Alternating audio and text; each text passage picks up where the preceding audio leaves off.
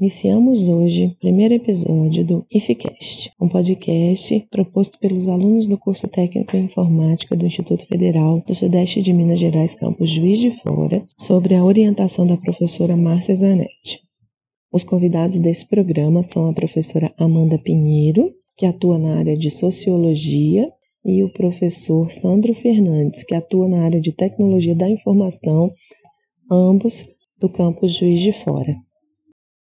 Bom, gente, é, seja bem-vindo todos que estão ouvindo esse podcast, nesse né, projeto magnífico, tutorado pela professora Márcia, do Núcleo de Informática, do nosso saudoso Bloco B, lá do saudoso IFET de JF, né? Mas, enfim, é, eu vim aqui primeiramente para falar um pouco sobre esse projeto, que no caso nós estamos começando agora, né? Esse podemos dizer que é o nosso piloto. Peço perdão perdão por é, se acontecer algum problema que a gente está começando agora, mas enfim, espero que todos gostem e que consigam absorver alguma coisa é, dessas falas que creio eu que vão ser maravilhosas, que pelo menos eu vou aprender muito com elas. Mas bom, vamos pro tema. É, o tema de hoje, o nosso primeiro tema, na verdade, né? É, nós vamos falar sobre o documentário é, chamado Dilema das Redes, esse documentário original da Netflix, que fala um pouco sobre a manipulação e o uso da mídia dentro da internet e das redes sociais. Mas, enfim, é, assim a gente vai colocar dois pilares aqui tanto a parte socióloga e a parte de humanizar essa rede social e qual o impacto dessa rede social para a população e também a parte técnica, o que ocorre para acontecer essa manipulação, quais são o front o back-end, perdão, o back-end é, para acontecer toda todo esse caos que a gente vê nesse documentário. E bom, é, aqui nós estamos com é, os bolsistas e voluntários que sou eu, Valentina. É, se vocês quiserem dar uma palavrinha aí, o João e o Rafael, sejam muito bem-vindos. Boa tarde. Eu sou outro bolsista aqui do, do podcast. Meu nome é João. Como a Valentina já disse, todos nós vamos discutir sobre o tema referente do, do dia de hoje, do primeiro podcast, do primeiro episódio de todos, que é sobre o documentário Dilema das Redes. Rafael. Bom, eu sou o Rafael, sou voluntário do projeto. É, fico muito feliz de estar participando, principalmente pela Márcia, que é uma grande querida minha, essa estrutura e por ter dois professores muito muito bons que vão com certeza falar muito bem sobre o assunto. Bom, é, puxando essa deixa, né, para falar dos professores, eu queria convidar primeiramente a Amanda para falar essa questão mais é, humana, mais social desse documentário e essa situação toda atual que a gente vive é, com essa polarização é, mais radiante, podemos dizer assim, não radiante de uma maneira boa, mas enfim, é, e o, os efeitos que essa tecnologia e esses programas, esses, esses aplicativos trazem para o nosso cotidiano e também, eh, creio eu, que na maioria das vezes os, os problemas que esses aplicativos trazem para o nosso cotidiano, né? Mas enfim, agora eu dou a palavra para a professora, minha queridíssima professora, e muito obrigada por aceitar esse convite, professora. Seja bem-vinda. Ah, muito obrigada eu. Eu estou muito feliz de estar aqui. Eu preparei uma falinha, falando e agradecendo a vocês. Eu gostaria de agradecer enormemente pela possibilidade de estar aqui, dialogando e participando desse primeiro episódio do IFCast, né? Eu fiquei muito feliz, muito lisonjeada, muito honrada. A sensação de receber o e-mail, o primeiro e-mail que vocês me mandaram, eu fiquei assim. Nossa, eu fiquei muito feliz, muito feliz. Parecia uma criança ganhando um brinquedo, né? Agradeço a Márcia, Valentina, João, Rafael Vinícius. Turma essa de vocês, na qual eu tive uma das maiores alegrias da minha carreira, que foi trabalhar com a turma como coletivo no Cineclube Entre Saberes. Estar nesse coletivo né, tem sido uma das experiências mais incríveis, produtivas e transformadoras da minha vida, que é a possibilidade de me reunir com o que é hoje, né, a turma hoje, o terceiro informática, na época era o segundo INF. Gostaria muito também de agradecer ao Sandro, meu companheiro. Lembrei que há 10 anos atrás, é, na minha primeira participação como efetiva, professora efetiva no IF, né, foi com o professor Sandro em uma atividade para dialogarmos sobre cinema. Então, meu muito obrigada. Mais uma vez a gente aqui é, me trouxe a sensação assim de recomeço, né, de reinício diante desse novo mundo que se apresenta aí para todos nós. O Dilema das Redes, eu vou contar um pouquinho da história de como eu assisti o filme. Ele atualizou, né, o, a Netflix para mim, apareceu e eu me lembro de falar assim, não, não vou ver, não vou ver agora. Eu, deixa eu ser feliz mais um pouquinho, não vou ver. E aí, numa dessas aulas síncronas, eu comentei com a turma, que hoje é o segundo Eletromecânica, Falei, pô, tem um filme de Leão das Redes que parece que é muito bom na Netflix. E comentei, e comentei e ficou por alto. Aí na madrugada, tipo assim, de noite já, talvez não na madrugada, mas à noite, um dos meninos né, da turma, que é o Bruno, me mandou uma mensagem: professora, você tem que ver o filme, tem que ver o filme pra gente conversar e tal. E aí eu falei: ah, vou ver, não vou dormir essa noite. O filme, ele é uma mistura de ficção com informações reais de diferentes profissionais que já trabalharam em grandes companhias de redes sociais. Os ex-funcionários definem no filme, eles vão contar pra gente que a gente vai chamar de modus operandi, né?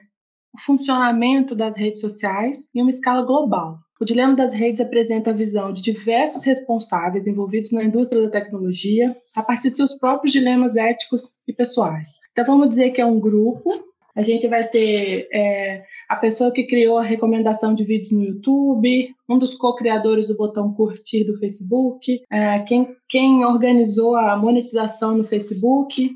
São homens brancos, né, norte-americanos, ricos, que foram tomados, vamos dizer assim, por seus próprios dilemas éticos e dilemas pessoais. E aí, a partir daí, é, já que eles mesmos também, né, no, no filme a gente vai ver eles mesmos sofrem com os vícios e as consequências é, do uso das redes sociais. Então eles trazem os relatos de dentro das engrenagens. A gente consegue ver a engrenagem funcionando a partir da fala deles, né? Tem tem uma fala que me sensibilizou muito, que é de um deles que diz assim: Eu tinha dois filhos pequenos e chegava em casa, eu não conseguia brincar com as crianças, porque eu estava o tempo todo no telefone, então eu ia para a dispensa para mandar um e-mail é um pouco do que eu vivo hoje também, né? Existe uma necessidade é, que a gente não controla para todos nós, né? Nós somos seres humanos, então a gente tem uma necessidade de pertencer. A gente quer pertencer. Pertencer ao grupo, para a gente, é uma coisa muito fundamental. E aí, por exemplo, às vezes eu não consigo, por conta de outras questões da nossa dinâmica, eu não consigo ficar o tempo todo nas redes sociais, né? Então, assim, a primeira fugidinha que eu tenho, o primeiro tempo, estou eu lá no WhatsApp, que é a minha rede social favorita. E aí tem um outro também que vai dizer que é, que é o Gmail, a rede social favorita dele. Então, é como se eles, é, tomados mesmo por uma consciência, o ex-presidente do Facebook também, quase no finalzinho do documentário, ele chega a dizer isso, né? Eu, Mark, ainda fala assim, o Mark, achei que ele fosse falar o Marquinho, mas ele fala, eu, Mark, é, não sabíamos temos consciência do que a gente estava produzindo e mesmo assim nós não paramos, nós continuamos. Então eles vão nos dar pistas de diante da possibilidade de reconhecimento e uma quantia de dinheiro que eles operam, né, inimaginável, eles estão inventando dinheiros que nunca existiram para todos nós, a consciência foi pouco para eles, né? Então eles continuaram. E aí a gente vê nesse documentário esse resgate, então, então um grupo de pessoas em que a consciência agora é, fala mais alto, né? Eles vão dizer que eles, eles vivem esse dilema ético e alguns deles decidem enfrentar esse dilema. O documentário ele nos lembra, talvez seja a principal pista que ele traz, né? Se nós não pagamos para usar, nós somos o produto. Nós somos o dado que vai alimentar o modelo matemático que a gente chama de algoritmo. O algoritmo monitora diversas ações que fazemos, como, por exemplo, o tempo que permanecemos em uma imagem, um vídeo, onde a gente clica, quais são as nossas preferências, quais são as nossas buscas. Muitas vezes eu tenho a sensação aqui em casa que eu falo um negócio, sei lá, alguma coisa de algum brinquedo, agora por conta do Francisco, ou então por conta dos meus desejos pelo, pelo último iPhone. E aí ele aparece, aparece na TV, né? Aparece no meu celular alguma coisa relacionada com o meu desejo. E é como se eles nos escutassem mesmo. Ao mesmo tempo, um dos participantes, né, um dos integrantes do documentário, ele diz: quando inventaram a bicicleta, a bicicleta ficava ali, parada, esperando para que a gente usasse. E agora, é, o que, que a gente tem? A gente tem essa tecnologia nos seduzindo, nos chamando. O objetivo é manipulação mundial, manipulação de massa, manipulação de mentalidades, produção de mentalidades, reconhecer, vamos dizer, mapear a todos nós. Trata de transformar-nos em ciborgues, né? Tá, a gente estava conversando e aí veio essa questão dos ciborgues, né? Da, A antropologia, que é uma área que é muito cara para mim, muito rica para mim, já vai tratar do efeito ciborgue, né? É como extensão do nosso corpo. Essa tecnologia vira uma produz, né, um novo tipo de corpo. É, e são extensões das nossas mãos, dos nossos olhos, da nossa forma de perceber. Trata de uma tecnologia que incorpora incorpora-se ao nosso corpo, a nossa forma de ler e interpretar a realidade. Então, por exemplo, é muito interessante, às vezes eu fico nesse delírio assim de observar, né? Mas como que eu, Amanda, né, como que a minha subjetividade consegue muitas vezes usar formas que eu aprendi nesses dispositivos. E o principal dano que essa talvez um dos principais danos, né, mas talvez seja o maior mesmo, mas não dá para a gente mensurar em, termos de dano qual é o maior, né? Mas um dos danos que a gente vai ter é a produção também, a banalização das fake news, né? O que vai ser chamado de pós-verdade. Não existe nenhuma obrigatoriedade de checar os fatos, de checar as notícias e de pensar qual, quais são os efeitos dessa produção, de, dessa diversidade, vamos dizer assim, de notícias falsas. Diversas notícias falsas são construídas para serem irresistíveis para nós uma falsa ilusão de que todos concordam conosco. É uma falsa ilusão de que é, todo mundo pensa como a gente. Ou como diz o Byung-Chul Han, né, no Enxame, que é um autor também coreano que eu tenho me interessado muito. Recentemente eu li é, A Sociedade do Cansaço e no Enxame foram indicações do professor Paulo Vitor, que é substituto de filosofia. E aí é, o Bong Joon vai dizer que nós estamos trabalhados, todos nós como coletividade, no excesso de positividade. As redes sociais potencializam muito isso, elas, elas, nos dão a sensação de que a gente pode ser visto, de que a gente pode chegar a um número inimaginável de pessoas, né? E aí no documentário também eles tratam disso, eles tratam do fato de que nós, como indivíduos, como seres sociais que somos, da gente ter essa necessidade de pertencer, mas a gente também não está preparado para estar tá o tempo todo recebendo aprovação ou desaprovação. Esse é um cenário que produz muita polarização e que vem dividindo a opinião das pessoas. Né? É, especificamente a produção de fake news ataca diretamente na democracia. A direita, né, a extrema-direita no mundo tem tido voz e possibilidades por conta das redes sociais, o que vem causando prejuízos para todos nós. Um segundo ponto também que eu acho que o filme vai tratar e que serve de alerta para todos nós, que aí também eu acho que é uma questão que precisa ser cuidada, observada, e a gente já não sabe mais em que ponto que essas essas questões estão, né? A gente tem recebido, tem re recebido notícias ultimamente só para dar também um, um, contraponto com a realidade, né? Com o instituto, a gente tem, eu tenho recebido particularmente notícias de alunos adoecidos, alunas, alunas adoecidos com depressão. Então, o filme vem tratando também, a partir de 2011, no aumento é, da taxa de depressão, de tentativa de suicídio. E aí, o filme também vai, vai tratar um pouquinho da questão da autoestima, porque essa possibilidade que as redes sociais nos trazem do uso dos filtros, é, que são filtros que não condizem com a realidade, do nosso corpo, da nossa pele, da nossa vida, né? Um passeio pelo Instagram pode destruir a autoestima de uma pessoa, né? O Instagram é a rede social, particularmente eu, eu sou muito interessada no Instagram, mas são as melhores fotos, a melhor luz, como se a vida pudesse ser perfeita o tempo todo, como se a vida pudesse ser totalmente controlada, tal como as fotos e os filtros são no Instagram. Que não é uma verdade, né? A gente sabe que ninguém tem uma vida perfeita. É claro, a gente está no país, estamos num mundo desigual, num país desigual, mas é impossível pensar numa vida completamente perfeita. Particularmente, o que eu acho que o filme vem trazendo de grande criticidade, assim, que ele vem trazendo com muita crítica, o que, e o que me sensibilizou mais especificamente foram três itens. A primeira delas foi quando ele, ele diz que as únicas empresas que tratam como usuários, as, as empresas né, que tratam dependentes químicos e as redes sociais. Eu fiquei, assim, muito chocada, porque é isso, né? Essa sinalização de, de sermos chamados de usuário, usuários, deixa claro que eles de fato sabiam que nós é, nos tornaríamos dependentes dessas tecnologias.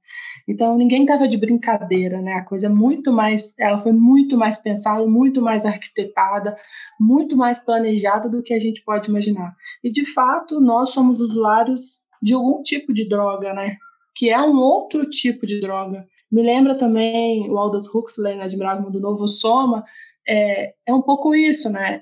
E aí o segundo item que também me chamou muita atenção que está relacionado com isso é o que ele fala da produção de chupetas emocionais. Como nós, como indivíduos e como coletividade, não aprendemos a lidar com as nossas próprias emoções, a gente não tem acesso à reflexão das nossas próprias emoções, a gente não tem uma educação emocional, vamos dizer assim. As redes sociais, elas são utilizadas como chupetas emocionais, tais como as drogas, né? No momento que você entra no Instagram, ou que você está no WhatsApp, ou que você usa o Facebook, você está, é, vamos dizer assim, se anestesiando da realidade, se retirando da sua própria existência, se acalmando de outra forma. Né? Então, esse uso de chupetas emocionais também está muito relacionado com uma certa infantilização. Né? O Noam Chomsky, que trabalha é, formas de manipulação midiática das mídias tradicionais, uma das formas de manipulação que ele descreve é transformar adultos em crianças, naquilo que o Deleuze vai chamar de devir criança. A criança, ela existe em nós. Então a gente pode acessar essa criança a qualquer momento. Então todos nós tivemos uma infância, essa infância ela é diferente para cada um, né? A existência dessa infância, ela é diferente para cada um, mas ela produz essa criança que hoje em dia também é um tema da moda, né? Estudar a criança interior. Mas o Deleuze vai dizer que existe um devir criança, ou seja, todos nós podemos voltar e acessar essa, essa criança que existe dentro de nós. Quando, é, como, como tratados ali como chupetes emocionais, quando a gente é tratado como criança, a gente também, por indução, a gente responde como criança. Então significa que se essas redes sociais manipulam o nosso inconsciente, se as redes sociais elas estão nos tratando como crianças, nós respondemos como crianças. E se a gente responde como criança, significa que a gente tem muito menos racionalidade para responder, para entender tudo isso que está colocado para todos nós. E a terceira grande questão é essa da ilusão dos filtros, né? Tem uma das cenas é, na dramatização que eles fazem com a família, que é da adolescente. Aquilo me sensibilizou muito também, que é da adolescente, ela tira uma foto e as amigas estão comentando, e uma das amigas fala sobre a orelha dela. De como já é difícil para cada um de nós passar por esse processo de aceitação que todos nós vamos passar, porque nós somos diferentes das outras pessoas. Não existe uma pessoa como nós, né?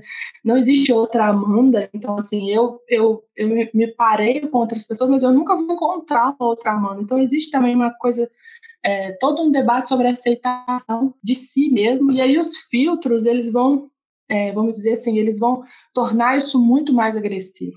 Porque se eu me acho, se eu ainda não estou num processo de aceitação completa de mim, e aí eu vejo outras figuras sempre lindas e maravilhosas, com corpos, com peles, com possibilidades que eu não tenho, isso vai mexer muito na autoestima.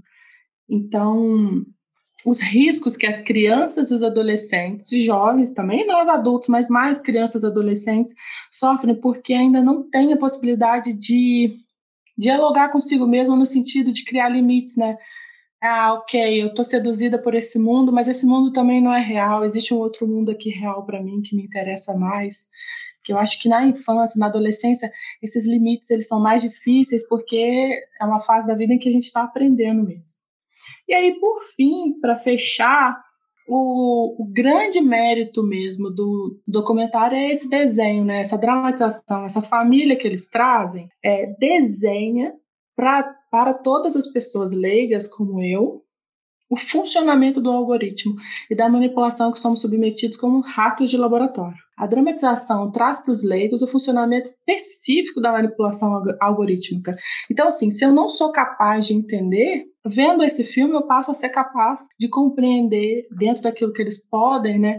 Fica fácil o entendimento de quais são as formas é, de manipulação que a gente está colocado. Pontos negativos, a principal eu acho que é o fato de serem homens brancos, não fala ali da sexualidade, mas a gente provavelmente estamos falando de homens heterossexuais, desses homens ricos que criam essas, essas artimanhas, todos esses dispositivos tecnológicos, eles criam, lançam isso no mercado, mudam o mundo, muda a forma de ver o mundo. Eu me lembro das primeiras vezes que eu usei o Facebook, eu me lembro dessa, eu me lembro exatamente aqui no meu Devi, né? Eu me lembro exatamente de pensar assim, nossa, é outra forma de aprendizado, né? É, são outras possibilidades. As mídias tradicionais, elas têm um tanto de passividade, né? Então, assim, se eu queria saber notícia, eu tinha que ver o Jornal Nacional ou ler das, das maiores revistas. E as redes sociais, elas trazem essa possibilidade da gente produzir conteúdo, buscar conteúdo de outras pessoas.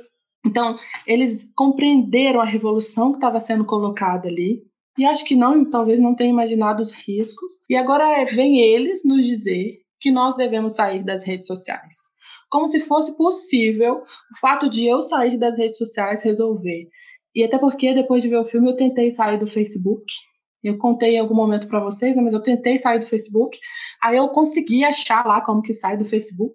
Saí do Facebook e continuava recebendo as atualizações do Facebook e continuava sendo marcada nas fotos. As fotos também são um ponto importante que eles trabalham nos filmes, porque eles encontraram nas fotos uma possibilidade de crescimento sem precedentes, porque eles pensaram, as pessoas vão se marcar em fotos o tempo todo. E é exatamente isso. No momento que eu saí do Facebook, eu continuava sendo marcada nas publicações. Então, não se trata apenas de sair das redes sociais individualmente. É claro, a gente pode sair das redes sociais, talvez seja o que a gente deva fazer, mas eu acho que principalmente se opor a uma lógica que está colocada dentro do sistema capitalista e pressionar por regulamentação e transparência.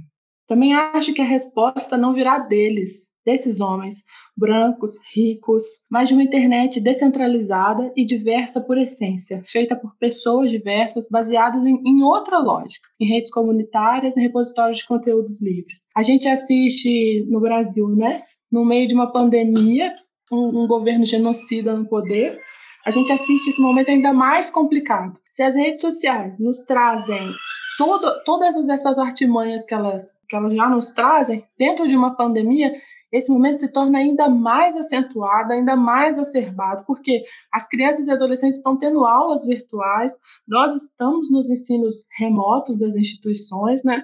E trancados dentro da nossa casa, cada um de nós cuidando da, sua própria existência, que eu acho que é o que tem que ser feito, é o correto de se fazer nesse momento, mas a gente ainda não tem conhecimento é, do que está colocado para nós como sociedade, né? Quais são os riscos que estão colocados para nós como sociedade por conta dessa superestimulação que as redes sociais nos trazem. E eu gostaria de dizer mais uma vez da minha alegria, e eu estou feito criança mesmo também hoje, a minha alegria de estar aqui com vocês nessa possibilidade de diálogo, tá bem? Muito obrigada. Ah, a gente que agradece, professora. Muito obrigada mesmo pela fala, pelo, por tudo, por tudo, na real.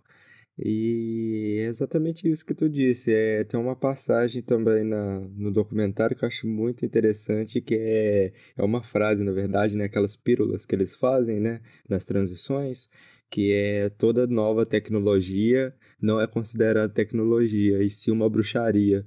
E, tipo, aquilo, sei lá, ficou na minha cabeça, assim, porque, de fato, a gente que não tem todo esse conhecimento, assim, é, do que eles fazem ali, do, do que eles fazem com as marionetes, que no caso é, somos nós, né? É, de fato a gente acha que é praticamente uma bruxaria aquilo que eles fazem. Tipo, é algo tão. Não dá pra palpar, não, não é empírico. Tipo, é algo igual a questão da eu tô, tô resolvendo uma, umas questões de dinheiro e agora que eu tô entrando no universo do, do banco digital, né? E, tipo, isso para mim é uma parada que eu fiquei assim, como assim eu posso fazer uma transferência tão imediata assim e cadê o dinheiro? Aonde que tá, é, a, sabe, aquela coisa de sentir, aquela coisa de ver de fato, assim, aquela coisa real. E isso, essa, entre aspas, bruxaria acaba tirando isso da gente. Eu acho que é, nas gerações futuras não, não vai demorar muito, mas eu acho que vai acabar é, sendo uma coisa de luxo, essa questão do empírico. As sensações, né? Ter essas sensações, principalmente agora com essa questão de realidade virtual, deepfake, essas coisas. Tipo, eu, eu acho que cada vez mais a gente vai distanciar do, do que, que é terreno, daquilo que é é, de fato verdadeiro, né? Sem filtros, nada de filtros. A gente ser um, um ser genuíno, né? É, igual você falou, não existe um clone nosso, mas querendo ou não, na, principalmente nas redes sociais, existe uma bolha que a gente, a gente convém e fica nela, né? E isso para mim é preocupante. De, de verdade, essa falta de diálogo entre bolhas, essa falta de, é, de toque entre pessoas, não toque no, no sentido literal, mas aquela, o sentimento mesmo, sabe? Sem filtros, sem, sem essas coisas todas e essa polarização do bem, do mal, do branco do escuro, é, não sei, é tão confuso na minha cabeça que eu, até aqui nas minhas falas eu acabo me embolando. Mas, enfim, falando novamente, né, muito obrigado pela fala, professora. E eu enfatizo de novo isso que você disse, a gente realmente virou ciborgues. É, a gente depende do, da internet, a gente depende da tecnologia e eu acho que cada dia mais essa, entre aspas, bruxaria vai se tornar a nossa vida, vai se tornar é, algo real. É, a Matrix está aí, né? Podemos dizer assim. Enfim, eu dou a palavra aqui para os meninos, se eles quiserem falar alguma coisa, e agradeço muito a sua fala, professor. Mas, além dessa questão social, né? E também essa questão que eu disse desse medo do desconhecido que a gente tem, dessa tecnologia nova que os anos traz pra gente, né? De uma forma até meio acelerada, isso me assusta muito. É, eu dou a palavra agora pro professor Sandro e para ele falar mais um pouco da parte técnica e da principalmente naqueles curtas que tem no, no decorrer da, no decorrer do documentário e que simula muito, igual a Amanda falou, essa questão de fazer uma alegoria do que realmente está no, nos algoritmos e nos sistemas de aplicativos e celulares. E eu achei muito interessante a maneira que eles fazem isso, que é meio que como se não fosse no celular, e sim, tipo, a, a sua mente com você, assim, uma coisa total é, inspirado no Divertidamente, que é da Pixar. E assim, é algo que realmente ficou ali no, no documentário, ficou lúdico, ficou, eu achei bem interessante, mas querendo ou não, é, é bem fantasioso e bem romântico a maneira que eles colocam, né? Dessa maneira, eu dou a palavra aqui pro professor Sandro para ele falar um pouco dessa, dessa questão mais do, do sistema mesmo e como funciona todo, todo esse jogo social que a gente está vivendo. A gente é, é o professor Santo que está falando, né? Antes de eu responder a Valentina, o João, Rafael, Vinícius e a Valentina também, obrigado aí o convite de vocês. É, a iniciativa do podcast é show de bola. É, é engraçado até vocês é, terem escolhido esse tema para o primeiro podcast, porque a gente precisa levar a tecnologia de uma forma mais fácil para as pessoas entenderem. Porque quando você não entende o que a tecnologia faz ou o que ela está fazendo na sua vida, você é facilmente manipulado. Que aí entra quase que no tema aí do podcast de hoje. É... Essa analogia, Valentina, que você falou sobre o divertidamente, ela é perfeita em dois pontos. Os algoritmos hoje, principalmente os algoritmos de inteligência artificial, eles tentam prever o comportamento edição são hoje um dos grandes focos de estudo exatamente para poder tentar adivinhar o que, que o seu consumidor está fazendo. Já existem até estimativas da data do fim do Facebook, igual todas as outras redes sociais aí para trás, algumas que vocês vão me deixar velho né, na hora que eu falar o nome. É, o Orkut, já... o Orkut já morreu. Algum de vocês já ouviu falar do Flogão? Uh, não, não mesmo. Aí, eu falei que vocês iam denunciar a minha idade. O, o Flogão. Eu também não, hein? Aí, ó. né, Amanda? Bem rápida para poder dizer, né? Eu também não, hein? O, o Flogão já acabou. Então, assim, você já tem uma data especificada, até pelo pessoal do Facebook, que o Facebook vai morrer. É por isso que você tem aí novas redes sociais surgindo e elas sendo adquiridas por preços que são reais. O Instagram foi vendido por mais de um bilhão de dólares. Ele é um software que a gente consegue fazer ele em que 15 dias, 10 dias, se for, se for querer fazer assim um pouquinho mais apressado. Como que um software desse pode valer esse valor? É, o que está por trás de tudo isso e que é a analogia lá do divertidamente é o seguinte: é que nós somos manipulados. Na verdade, nós somos manipulados o tempo todo e há muito tempo. A grande diferença de hoje em dia é que a tecnologia está fazendo isso ficar muito mais rápido e está fazendo isso também ficar muito mais sutil, porque antes eu dependia de pessoas para poder fazer os, vamos dizer, protocolos para poder enganar a população enganar outros, é, outros locais, é, outro, outras bolhas sociais. Aí, com isso, hoje eu tenho uma tecnologia, eu tenho um computador, um celular, um aplicativo, e como isso fica impessoal, a pessoa tem uma tendência de acreditar mais facilmente na informação que está chegando. É, uma das primeiras fake news e uma das primeiras formas em que está aí na história é, de uma manipulação em massa são os protocolos de Sião. Eles foram criados para poder justificar a perseguição dos judeus na Segunda Guerra. Ele já foi mais do que provado que é falso. E várias pessoas acreditam que é verdadeiro até hoje. Por que isso? É, ele foi criado de uma forma a ele, vamos colocar assim, é, ele fala aquilo que você está pensando. Ele justifica o seu preconceito, ele justifica sua raiva.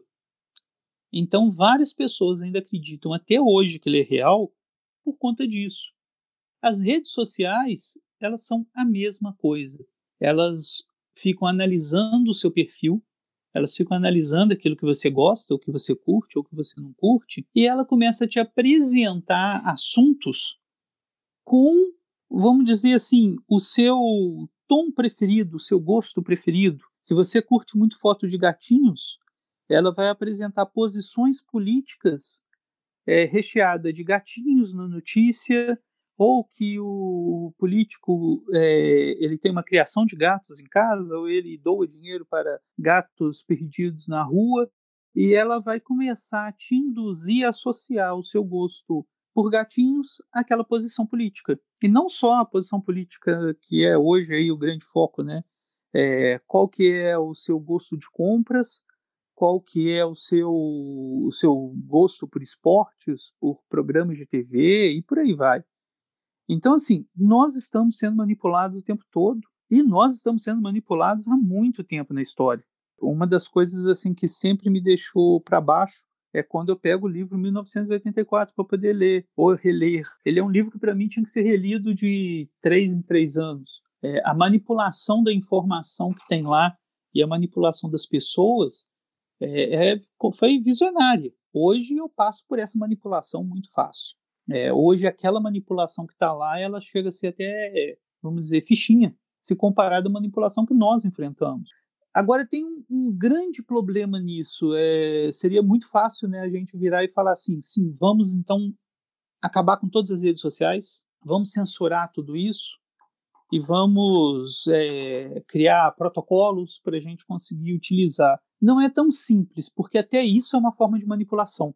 Todas as vezes que vocês verem algumas informações sendo passadas sobre censura, vocês vão ver que elas estão associadas a vários assuntos que nós temos ojeriza, por exemplo, é, pedofilia, tráfico de drogas. Traficantes usam a Deep Web para poder combinar encontros. Ah, então vamos fechar a Deep Web. Isso também é uma forma de manipulação. Ela está exatamente manipulando para você ficar cada vez mais favorável a um tipo de, de censura na internet. Então, assim, é, não é uma solução simples. A gente precisa realmente começar a discutir como ter uma regulamentação grande e como essa regulamentação não vai acabar virando um outro problema para nós. Nós vamos passar a ter, então, uma posição totalmente, vamos dizer assim, uniforme a gente não vai ter mais pontos de vista, né? Nós vamos ter a mesma informação sendo passada de formas diferentes. É, esses pontos a indústria tem que descobrir como agir. E uma regulamentação na área de informática, principalmente para isso, é uma das coisas que anda faltando não só no Brasil, em vários países. É, uma candidata nessa eleição agora de 2020 nos Estados Unidos, é, a pauta principal dela era a regulamentação dos gigantes da tecnologia. Se não houver uma regulamentação, o que vai acontecer? Grandes empresas, igual eu citei o Instagram sendo vendido por um bilhão de dólares, é isso que elas vão fazer. Nós vamos ter um produto novo chegando, talvez uma forma até da gente contestar a escolha. E o que vai acontecer? Uma gigante vai lá e vai comprar antes dela virar uma nova empresa. Qualquer nova atitude, qualquer nova ação para a gente sair dessa bolha vai morrer antes de acontecer. Então, realmente não é simples, mas a gente tem é, que tomar cuidado com isso. E o, os programadores que estão trabalhando por trás, eles estão usando neurociência, eles estão usando é, várias formas de controle, e isso que eu acho muito engraçado. Para mim é uma das maiores ironias, né? Eles estão usando grandes pesquisas de ponta para poder manipular as pessoas, exatamente pessoas que não acreditam na ciência, né? Esse daí que eu acho que é um dos grandes dores de cabeça que nós vamos ter, Valentina. Primeiramente, muito obrigado pela fala, professor. Muito obrigado mesmo. Assim, pelo menos para mim, não sei para quem tá ouvindo, esclareceu muita coisa e é, é bom descobrir que até esse medo que eu tenho da manipulação é manipulação, é uma coisa curiosíssima que eu, sinceramente, nunca tinha parado para pensar nisso e realmente faz todo sentido. E, assim, é, era uma pauta que eu queria chegar e principalmente colocar em relação à questão que também é citada no documentário, que é a questão de qual idade é, é, é ideal para a gente começar a usar a internet, né, as redes sociais. E você citando essa questão da, da é, ter um regulamento para as grandes empresas e para as redes, que eu acho essencial, eu acho muito viável.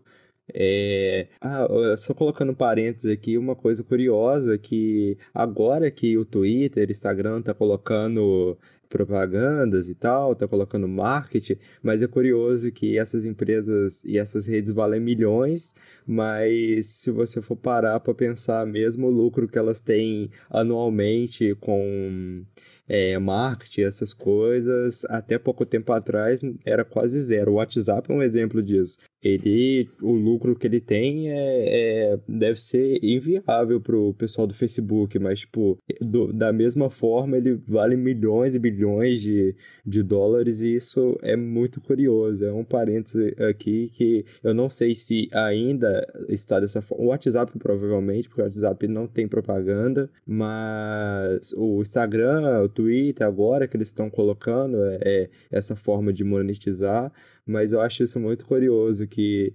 empresas e aplicativos que valem, valem bilhões na sua receita eles não lucram praticamente nada. Isso é muito curioso que o dinheiro deles é, é as nossas contas. É, somos nós, nós que, que somos o lucro deles. Isso é para mim é curiosíssimo, mas bem, era só um parênteses, inclusive, caso vocês quiserem comentar sobre eu dou a palavra. É, veio o... esse insight aqui para mim. Na verdade, eu quero comentar o seu parênteses. O seu parênteses foi, foi muito importante. É, eu, é, que que para você ver como que a área da tecnologia precisa de regulamentação, porque são empresas gigantes. Você tem a Apple hoje tendo um lucro anual maior do que o PIB brasileiro. É, traduzindo para português, a Apple, depois de um ano de trabalho, ela pode comprar um país. Ela pode chegar no, na Grécia, que, né, que passou aí por vários países, passaram por vários problemas financeiros, e falar quanto que é? Eu compro o país inteiro. Tudo que tem aí dentro. Isso é um valor que é um valor muito absurdo. Isso daí passa, vamos dizer, do nosso conceito de sociedade. A gente está gerando uma riqueza que não, não é real. Não, não existe dinheiro para comprar um país inteiro. Daqui a pouco nós vamos ter pessoas colocando preços é, até dentro das pessoas. Eu falo isso que já teve uma brincadeira com a Finlândia, de quando a Finlândia teve uma quebra grande, é, interna em que a moeda teve uma desvalorização muito grande, é, várias empresas de risco e bancos né, internacionais colocaram preço pela Finlândia. E uma, uma adolescente foi lá e colocou a Finlândia à venda no, no Mercado Livre. Finlândia vale 500 mil dólares, então comprem. Está aqui, eu estou vendendo. É, foi muito ironizado na época, mas foi uma verdade cruel que, e que é surreal. É, um país não, não vale nem tão pouco e empresas não podem lucrar tanto a esse limite. É, e duas coisinhas que você que você também citou quando você fez esse parênteses muito bom. É, as empresas têm lucro, e principalmente as empresas que não têm lucro, a gente tem que ter um, um olhar duplamente atento nelas. Porque quando a gente não paga por um serviço, a gente não paga pelo Facebook, a gente não paga pelo WhatsApp. É, eu, eu tenho um pé atrás, assim, com alguns softwares livres, por causa disso. Porque é uma frase famosa na área da informática e é verdade. Se você não está pagando pelo produto, você é o produto. Então, tudo aquilo que eu estou usando de graça no meu computador, é, eu estou pagando por isso de uma forma. Eu estou pagando com os meus dados, com os dados que eles estão coletando. E quando você faz a máxima, né, que é usada em investigação, segue o dinheiro, você vai ver que, assim, é, por que, que o WhatsApp é gratuito? Quando você pega quem são os acionistas do WhatsApp, os acionistas são o Facebook, o Google, são as mesmas empresas que estão coletando dados de uma forma. E, e, é por isso que a gente precisa ter uma regulamentação, porque não vai adiantar só a gente é, ser radical. Não forem regulamentadas, elas vão continuar pegando é, as nossas vidas e as nossas informações por onde der. Porque eu vou ter que, se eu fizer um, traçar o dinheiro do Facebook até todas as empresas que ele está ligada, a gente simplesmente no nosso celular hoje você tem umas quatro, cinco empresas só ali. Você pode ter 200 aplicativos instalados, mas você só tem quatro, cinco grupos que controlam todos aqueles aplicativos. Isso daí realmente é uma coisa para a gente se preocupar bastante.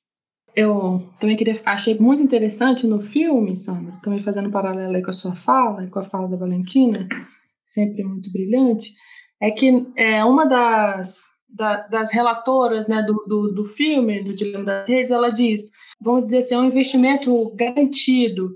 Então, é, os riscos que estão colocados para todos nós como sociedade são gigantes. Como, como o Sandro coloca aí, são dados também que o Sandro nos traz de forma brilhante também, assustadores, assim, do, do, do ganho anual da Apple ser maior do que o PIB do Brasil. Imagina é, diante desses grandes monstros, né, dessas grandes latifundiárias, vamos dizer assim, desse, desse espaço virtual, quais são os limites? Essa galera que está colocada aí, elas não têm limites. O mundo é deles, né? As nossas, é, os nossos dados, os nossos dados pessoais, os nossos dados coletivos, as nossas posições políticas, as nossas preferências, as nossas habilidades, no mundo inteiro são transformas o que deveria ser particular e de uma importância para a subjetividade local, vamos dizer assim, se transformam em dispositivos que estão à venda para outras grandes multinacionais. Então a gente está falando de um capitalismo dos mais selvagens, um capitalismo de vigilância, né? eles falam um capitalismo da vigilância, um capitalismo do controle. O Foucault vai ter essa análise, né? ele vai fazer a passagem da sociedade disciplinar para a sociedade do controle, que é a galera dos autores pós-estruturalistas, que a gente chama nas ciências sociais.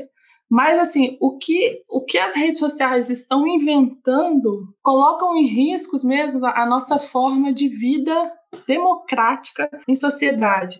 Então, quando o Sandro coloca aí da, das últimas é, eleições, né, os dados são você, você consegue produzir com esse algoritmo determinado perfil de notícias que vai chegar a determinado público que vai eleger Bolsonaro no Brasil, que vai eleger Trump nos Estados Unidos, que agora cai, que bom, né? É uma esperança para o mundo inteiro, mas os riscos é, são gigantescos e o que eu acho mais interessante quando ela coloca, eu não vou lembrar agora o nome dessa, dessa, dessa pessoa que faz a denúncia no dilema das redes, é isso, assim, eles, eles nos têm mapeados, eles sabem tudo de nós, os nossos dados estão todos ali sincronizados, e quando as grandes investidoras vêm, eles têm certeza exatamente do que eles, do, do quanto eles podem vender. Então, é, os riscos desse pensamento é de um pensamento de culpar, vamos dizer assim, o indivíduo ou de tentar responsabilizar o indivíduo por uma situação que o dilema das redes vai nos mostrar que tá, é do campo do, do coletivo, né? A gente precisa de formas coletivas, cada vez mais amplas, para regulamentar, para atuar no sentido de colocar um certo limite. Né? É claro que, como o Sandro coloca também, não dá para voltar, né? Eu fico pensando, né? Igual ele falou assim, a gente trabalha, igual no nosso caso, a gente, a gente trabalha remotamente na pandemia, nós estamos no remoto, nós estamos nesse mundo virtual. Não dá para voltar. Não dá para voltar porque a gente já conheceu os benefícios, é, como sociedade, vamos dizer assim, ficaria muito difícil voltar. Mas a gente também precisa, no horizonte, começar a pensar em formas de regulamentação, em formas de criar regras para proteger a, a, nossa, a nossa cidadania, os nossos direitos e também a nossa democracia. Que eu acho que, no limite, assim, o, o que vai ficar em jogo são as nossas possibilidades de representação. Então, é, a gente assistiu agora, né, nas últimas eleições, é, a gente assiste agora também, tem, tem eleição na reitoria. A gente, a gente assiste o tempo todo a política.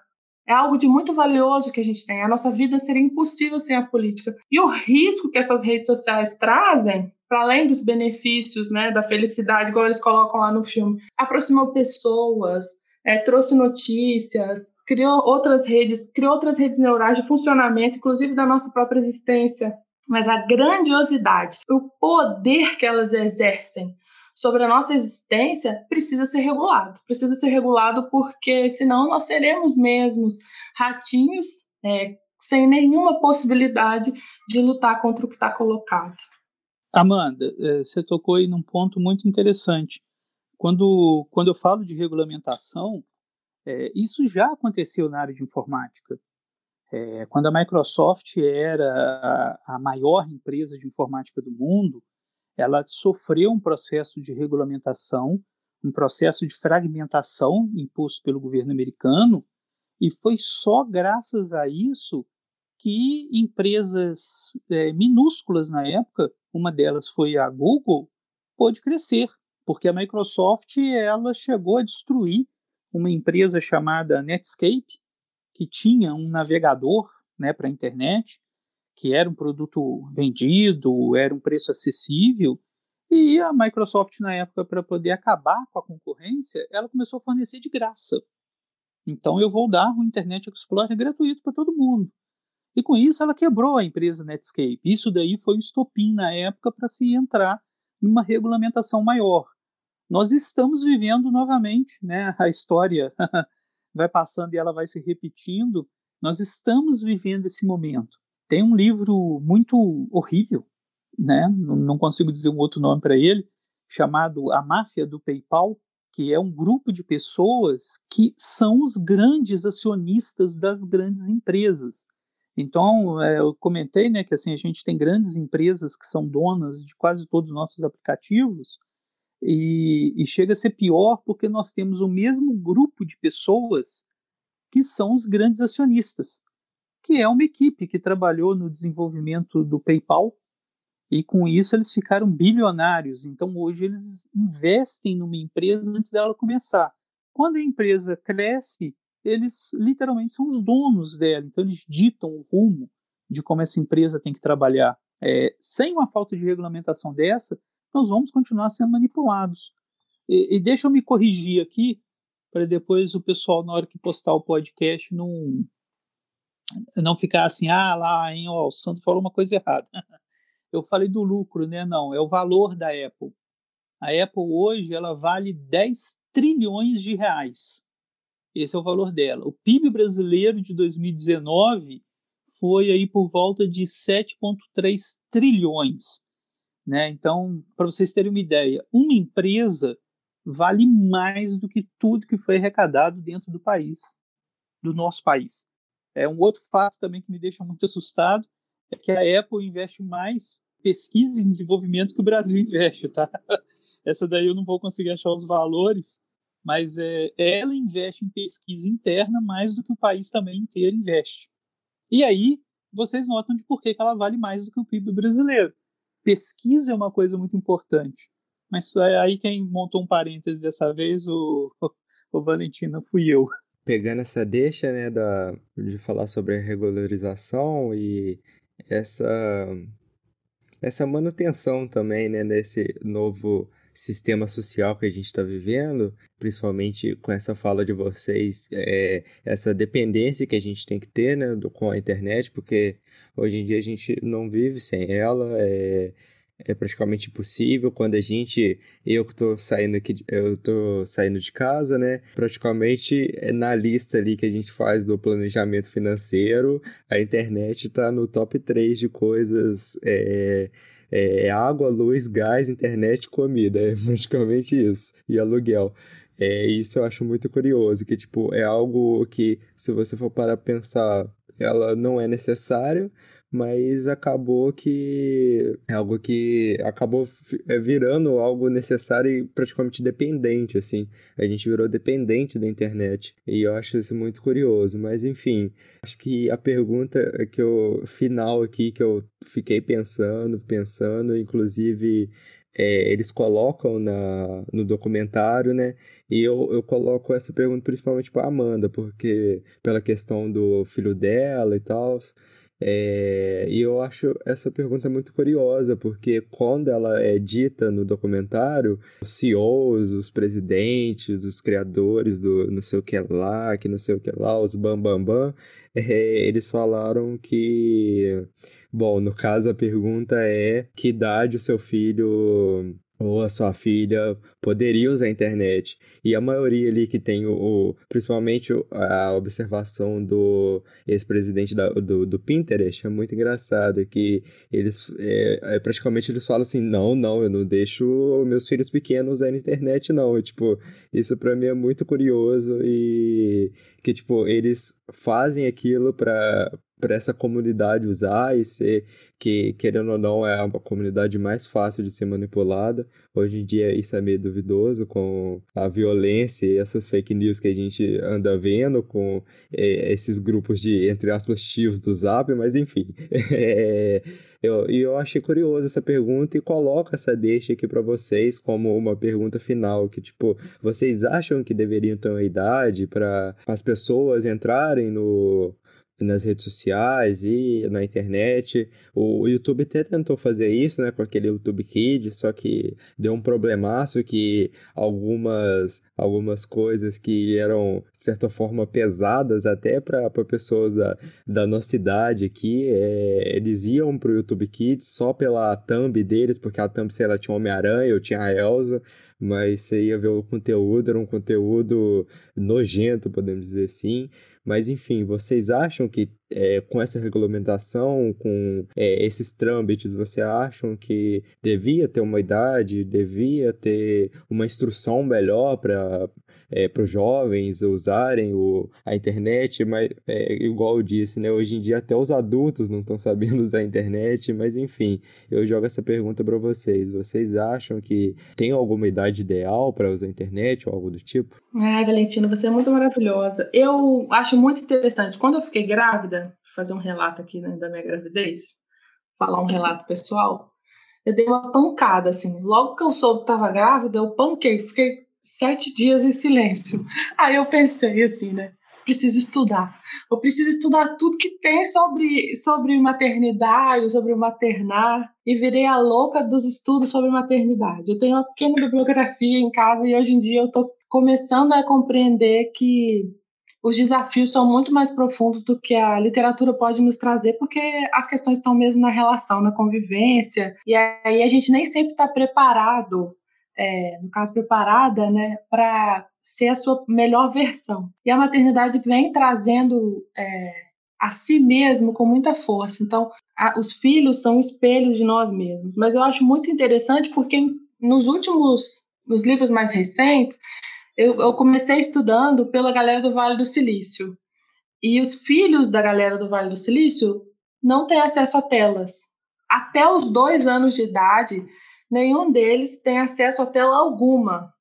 E aí depois isso começa a ser é, administrado, né? Mas existem, por exemplo, modelos de escola específicos em que essa galera do Vale do Silício tem interesse, que são modelos mais perto da natureza, é, um outro tipo de estilo de vida. O que significa dizer que eles sabem que os nossos cérebros estão sendo fritados. O cérebro da criança ele está em formação, então ele não está preparado para receber é, o que as redes sociais, o que as telas trazem, né? E a criança ela, ela não tem como lidar com, com isso. A criança é 100%, né? Ela recebe a informação. Por exemplo, eu, por conta da minha história de vida, da minha idade, da trajetória, eu não recebo essa informação a 100%. Eu não trago isso para mim pessoalmente. Eu consigo fazer uma negociação de entender que o que está sendo dito tem a ver comigo, mas tem a ver com outras questões também. A criança não, ela é 100%, ela vai trazer.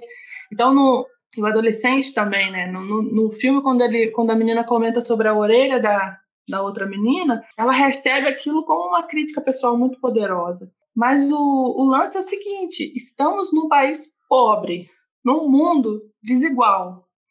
Mães, pais, cuidadores, de uma forma geral, não tem babá ou não tem a possibilidade, por exemplo, de ter um cuidador para o seu filho, sua filha, tempo integral. Então, por exemplo, a televisão ela vai servir de um recurso. É, eu vejo, é, eu, eu, ando por aí observando, né? É, às vezes a, as pessoas precisam fazer alguma coisa, a internet, né, o celular vai servir de um recurso, a criança aprende muito rápido. Meu filho, por exemplo, ele começou a ter acesso muito pouco ao computador, ao telefone, agora ele já sabe apertar o, o pular, ele já sabe escolher o vídeo, é muito rápido. Como eles têm os, os neurônios, né? E aí eu tô falando aqui de desentendida mesmo, eu tô falando assim, uma linguagem bem coloquial, mas eles, como eles estão muito novinhos, né? Eles são a última geração, vamos dizer assim. O HD deles está tá novinho. Eles aprendem muito rápido, mas eles também não vão saber discernir é, o que, que é uma informação útil do que, que não é. é. Eu, particularmente, acho que essa coisa da idade, eu não sei te sinalizar. Meu filho tem três anos. Eu sou contra o uso da, das redes sociais, de, de tudo, telefone e tal. Mas, por exemplo, eu sou casada e meu marido é ele adora esse mundo, então ele apresenta, ele apresenta. Então, assim, na relação aqui, o que a gente faz é negociar um tempo, um teto, mas eu acho que a gente lida com forças muito maiores. E aí eu acho que o tema que eu queria chegar pro final aqui da minha fala, que é o rolo compressor, né? A gente tem esse mundo virtual que é uma belezinha, né? é um mundo maravilhoso, é um mundo. Por exemplo, eu sou. O meu celular é praticamente uma extensão mesmo. Eu sou um ciborgue, praticamente. Meu celular é praticamente uma extensão do meu corpo. Mas eu queria ter o último iPhone. Então, o dado que a gente traz aqui de relevante é: esse mundo é maravilhoso? É. Mas ele é para quem? Ele é para poucos. Né? Então, quando eles falam, ah, meus filhos não têm acesso a, a, a telas, meus filhos não têm acesso às redes sociais, eles têm uma rede de gente, de gente para cuidar, de gente para preparar a comida, de gente para arrumar a cama, de gente para lavar o banheiro, de gente para organizar a casa para que os filhos dele, para que os filhos deles, né, não precisem de uma tela para ser babá. Porque a gente vai ver diante do, de cenários cada vez mais pobres, o filme também mostra um pouco a situação de Mianmar. Eu acho que é isso, né? É lá, o, o celular é vendido com o Facebook instalado, a pessoa já põe e as, as pessoas acham que a internet é o Facebook. O que eu acho que o complexo nesse mundo é que o rolo compressor é muito maior. Então, quem vai viver os benefícios, que são enormes, desse mundo virtual, são poucos. E a maioria da população vai ficar o quê? Desempregada. Então, assim, quem são as pessoas que têm acesso a esse mundo? Quem são as pessoas que vão poder decidir? Meu filho vai ter acesso a, por exemplo, eu gostaria que meu filho tivesse acesso a esse mundo cada vez mais tarde.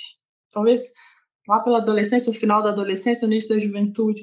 Mas diante é, das dificuldades de estarmos, né? Eu, me incluo, eu sou classe média, mas me incluo também nesse desafio, por exemplo, numa pandemia sem rede de apoio.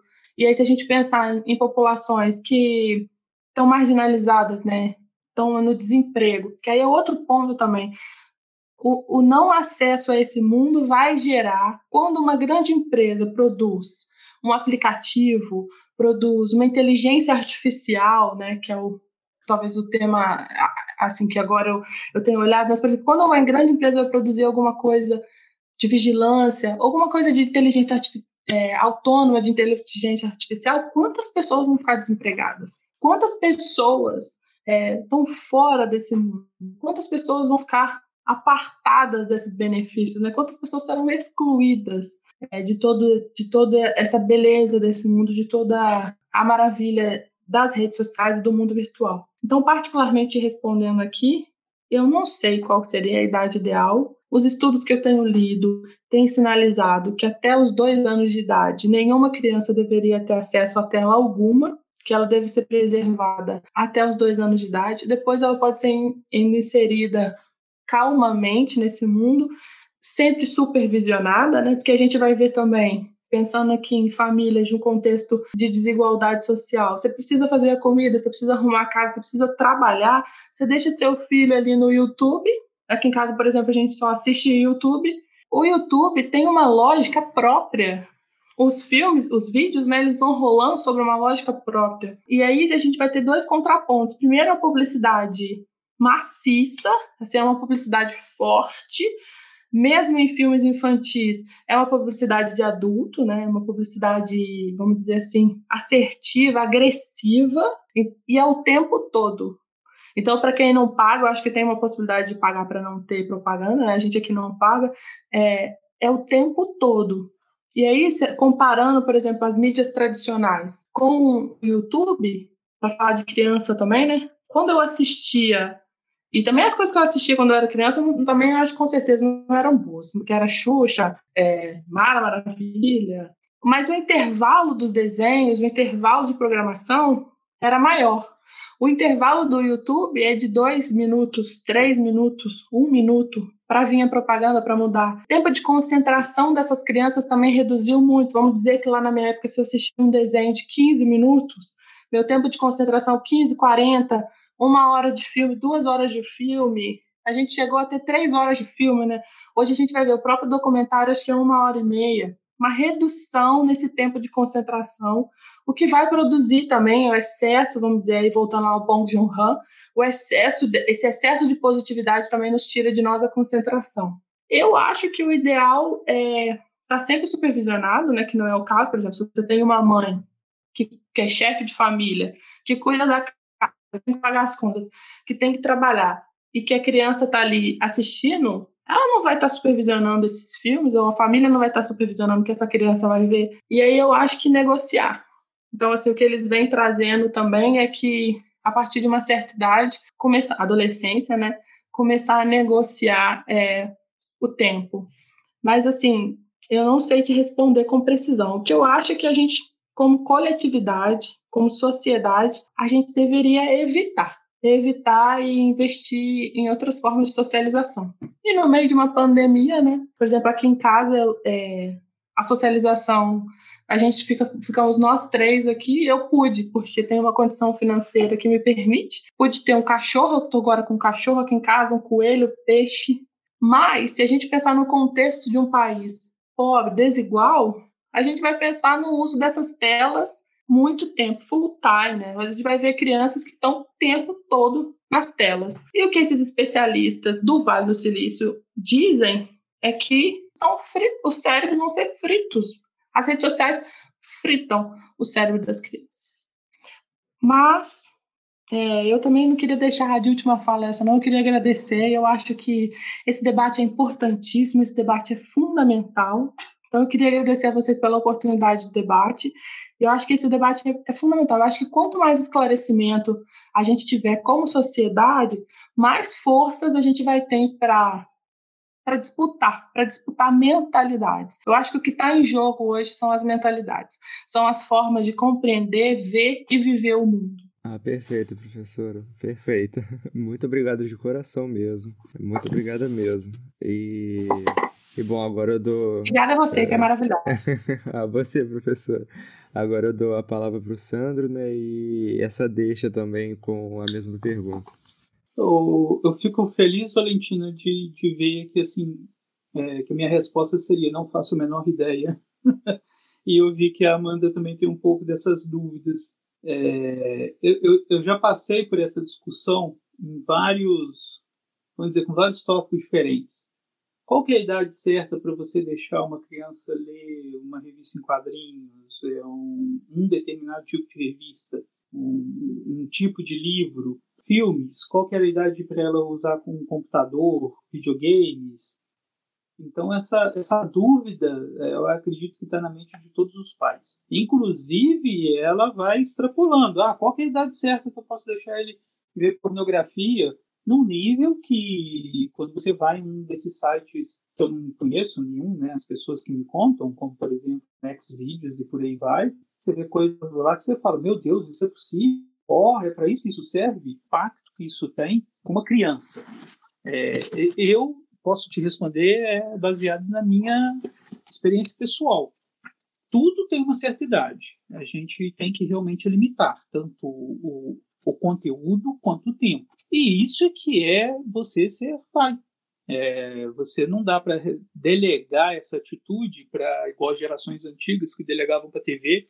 Por isso que muito conteúdo não passava na TV, porque as crianças eram julgadas na frente da TV e a TV tomava conta. Igual a Amanda falou, né, isso também me, é, me corroeu por dentro quando eu também ouvi lá no, no documentário. Ah, os meus filhos não têm acesso a isso. Não, seus filhos estão dentro de uma bolha gigantesca em que eles têm um monte de outras coisas e que está fornecendo para eles uma educação que não vai deixar eles fora desse mundo. Porque esse é o, é o outro porém. Eu, eu afastar uma criança 100% dessas tecnologias hoje, eu estou gerando um analfabeto digital daqui a pouco. É, o, o, se eu perguntar para vocês qual que, qual que é o jogo que está sendo falado a semana inteira, é, talvez todos vocês vão me dar a mesma resposta que está sendo notícia aí desde a semana passada. Grande Cyberbug 2077. aí, legal é que vocês já falaram o nome, já falaram, me deram o resumo da notícia, né? que é o Cyberbug. É, vocês, como profissionais de TI, vocês é, podem estar até cientes do assunto, sabendo o que, que isso significa, o que, que isso pode gerar, vamos dizer, em termos de, de trabalho, né, para quem quer trabalhar com essa área. É, agora, você imagina uma pessoa que está totalmente desconectada disso. Ela não está ciente é, disso que está acontecendo. É, é, e eu não estou falando do jogo como uma questão só de diversão. Ele é um produto que foi lançado mundialmente ainda não tem aí os valores, mas provavelmente ele quebrou o recorde de vendas no primeiro dia de lançamento. Eu estou falando aí que isso daí pode chegar na casa de um bilhão de dólares na quarta-feira que ele foi lançado, né, da semana passada. É, isso daí é um valor assim, cara, astronômico. Filmes com grandes nomes, grandes astros, não tem dia de estreia com bilheteria chegando a um bilhão. Então eu posso eu estar tá excluindo as crianças desse processo, eu posso estar tá tirando essa oportunidade delas. Quantas crianças no Brasil que sequer sabem o que andou acontecendo, é, sequer sabem que podem trabalhar com programação de videogames? É, e uma coisa que eu vou ser muito crítico sempre: esse dinheiro podia estar tá vindo para cá. A gente não pode deixar isso sem um controle, sem uma vigia. A gente realmente tem que dosar tem idades mínimas. Eu concordo muito com a Amanda, igual ela falou, tem idade mínima sim para poder começar a ter contato. Tem que limitar qual que é o tempo de contato, o que, que é o contato. É, isso não é nem de agora, isso é antigo. É, crianças que têm acesso à pornografia muito cedo, elas acabam tendo é, disfunções, é, elas têm uma visão sexual um pouco diferente das demais. Tem idade certa para poder ver algumas coisas tal qual né, filmes, né, os filmes faixa de 16 anos, 18 anos, etc. E aí você precisa dos pais estar do lado. Não é uma situação assim fácil, simples, né? É uma situação que vai demandar tempo, vai demandar atenção, vai demandar diálogo e que realmente eu acho que a gente tem que ter um cuidado, um cuidado sempre. Você não pode deixar a criança nem sem contato com nenhum desses itens que eu falei e você também não pode, é, vamos dizer assim, é, deixar sem uma supervisão. É, a gente vê aí os índices das crianças que têm educação é, no currículo, né, inserida educação sexual, são as crianças que menos são afetadas de abuso infantil. porque elas entendem o que, que está acontecendo com elas e elas denunciam isso. Então você vê que realmente tudo tem a sua forma e tem a sua idade para a gente conseguir trabalhar. E quanto melhor e bem feito isso, resultados positivos vão aparecendo. Ah, eu queria assim, falar uma coisinha também, posso resgatar claro. uma falinha do Sandro? Por favor, Sobre professor. ciência. Por favor. Que eu acho que é um lance também, assim, que é fundamental também. Nós somos um país que compra tecnologia, né? E pagamos caro pela tecnologia. A gente vê. Eu não sou especialista, né? Eu não posso falar alguma besteira aqui. Eu tô falando besteira mesmo, vocês podem me corrigir. Mas você vê, a gente tem um fetiche é, saindo aqui, por exemplo, do, do, dos iPhones, desses equipamentos novos, esses dispositivos novos que vêm, e a gente não desenvolve nenhum tipo de tecnologia, né? Então, quando o Sandro fala assim, é preciso deixar as crianças participarem para também não se transformarem em analfabetas digitais, eu acho que esse é o lance que a gente precisa, esse quebra-cabeça a gente precisa montar. É, a gente precisa compreender que essas tecnologias elas são estratégicas, elas trazem dinheiro, recursos fortíssimos e elas precisam ser tratadas como pesquisa, investimento sério nas grandes universidades, nos institutos federais, nos centros de educação, nos centros de pesquisa, para que a gente possa cuidar, inclusive, de nós mesmos como sociedade. Porque se a gente se a gente desenvolve tecnologia, se a gente tem financiamento de pesquisa, financiamento para educação, para investir na pesquisa, Inclusive, a gente vai ter algum produto sendo criado por nós, para nós. E aí eu acho que para gerações que estão chegando, né, se a gente tem uma tecnologia criada por nós, para nós, a gente tem como também, é, vamos dizer assim, socializar isso de uma forma. É, quando ele fala assim, os caras lá do Sandro, né? Os caras lá do Vale do Silício, os filhos dele não estão tendo acesso às redes sociais porque tem outro, outras formas de aprendizado, é porque eles também já avançaram na pesquisa. Então tem outras formas também de ter acesso a esse mundo para gerações que estão chegando, sem necessariamente como é colocado né, para a infância, ficar um, uma boa parte do dia nesses dispositivos. Então, eu acho que a grande lição é, que a gente tira dessa coisa da tecnologia é que nós precisamos da tecnologia, né? nós somos seres da técnica, a gente intervém diretamente na natureza, a gente transforma a natureza, mas no Brasil, especificamente, a gente precisa caminhar para uma compreensão de desenvolver ciência e tecnologia mais fortemente aqui, sem comprar tanta tecnologia, né? porque aí eu acho que a gente investe na gente, e a gente pode investir em, em, valores e produtos culturais nossos, e a gente pode investir em PIB, em, em economia, né? E aí eu acho que é, a, o grande quebra-cabeça no Brasil, para mim, pelo menos, que não sou da área, mas que, que fico observando, é isso. A gente não, a gente tem um desestímulo à pesquisa, né? A gente, a gente tem nesse atual cenário da política brasileira, um governo prestando um desserviço à educação e retirando financiamento, retirando bolsa, cortando na carne. A gente teve um corte nos institutos federais o ano passado. É, esse ano a gente ficou nesse cenário da pandemia, então eu não, não sei te falar sobre os dados, mas a gente tem cortes na nossa carne, na pesquisa, e a gente compra essa tecnologia, e quando essa tecnologia chega comprada, eu acho que a gente internamente aqui não tem nem maturidade para negociar sobre essas tecnologias, sabe? Então, eu acho que o quebra-cabeça maior aqui como país, né, como identidade nacional, como nação, precisa se fortalecer como seres pensantes da técnica e da tecnologia.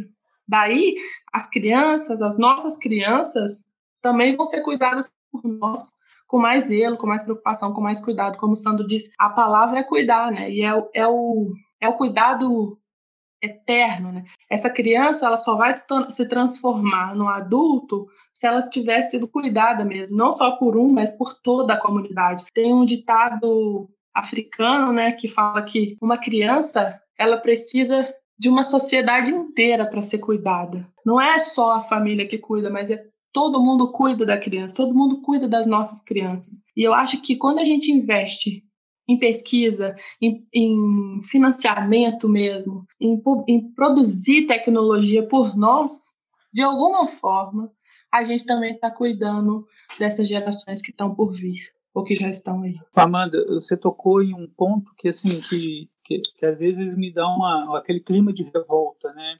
O Brasil não produz hardware e ele produzia. Por que, que ele parou de produzir? A gente produzia processadores de computador. É, a gente tinha tecnologia nacional para isso. E ela foi vendida, as patentes foram vendidas, e hoje nós somos consumidores. Cada computador no país, não só computadores, né, celulares, etc., quanto nós compramos, eles estão revertendo uma grana para o dono da patente. Então, imagina, o país inteiro tem celular, o país inteiro tem computadores. É, a mesma coisa no desenvolvimento de games. Quando começou a ter os primeiros videogames, eu ouvi, e, e, e essas frases que eu estou falando com vocês, eu ouvi foram de, de pessoas que deviam estar fomentando exatamente o contrário. Não, nós não vamos, entendeu, criar, é, não, nós não vamos deixar as crianças programarem computadores para mexer com jogos. Isso daí não presta. Eu falava, gente, isso é uma indústria que, poxa, tá vendendo pra caramba. Eu pago caro no jogo. Alguém deve estar tá ganhando esse dinheiro. É impossível. Né? Eu não estou pagando caro à toa. Não, não, a gente não pode lidar com esse tipo de coisa. O Brasil virou um gigantesco consumidor de tecnologia é, e a gente continua sendo manipulado a pensar dessa forma, que eu acho que é o grande mote aí do, do documentário. A gente não consegue implantar uma geração de tecnologia sem passar por N brigas. É, e quando eu falo tecnologia, não é só tecnologia. É, esse ano foi vendido aqui no Brasil uma revista, uma HQ, né, Grama, que é um best-seller mundial.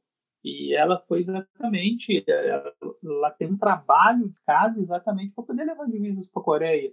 Se a gente falar alguma coisa assim mais, mais fácil de todos entenderem, né?